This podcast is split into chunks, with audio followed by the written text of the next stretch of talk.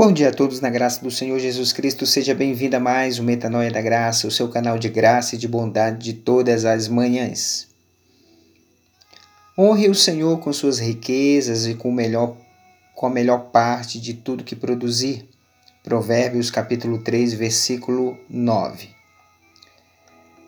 Geralmente tenta-se vender uma imagem ilusória daquilo que é verdade Posta-se coisas lindas, paisagens deslumbrantes, palavras sempre confiantes. Porém, muitos vivem enganados em relação à sua própria imagem. Salomão sabia disso. Apesar de ser um dos homens mais sábios que já existiu, possuindo riquezas, poder e fama, o mesmo o mesmo, vez por outra, sucumbia diante de suas escolhas equivocadas.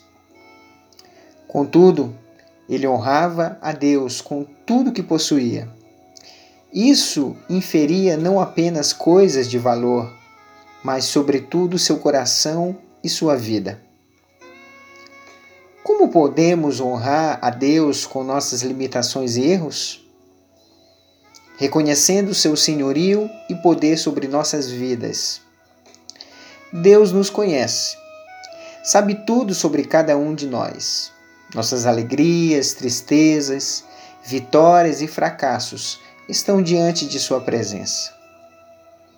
Quando nos lançamos nos braços dele, admitindo que somos ou quem somos, seu amor, graça e perdão nos transforma de tal maneira a ponto de reconhecermos que tudo pertence a Deus. Vive-se em um mundo de aparências, vive-se em um mundo de ilusão. Muitas pessoas vivem através das postagens nas redes sociais, nas mídias, uma vida que não é sua. Sorrisos, muita alegria, muita, muita imagem bonita, muita certeza de que a gente vive em um mundo perfeito, mas na verdade não é bem assim. Que Deus possa colocar no seu coração a certeza de que Ele te ama da maneira que você é, com seus erros, com seus fracassos, com as suas vitórias, com a sua simplicidade. Que você permita Deus trabalhar na sua vida de uma forma que Ele possa transformar todo o teu ser, mas não de fora para dentro, mas de dentro para fora. Isso é metanoia, transformação de mente, transformação de alma, corpo e espírito.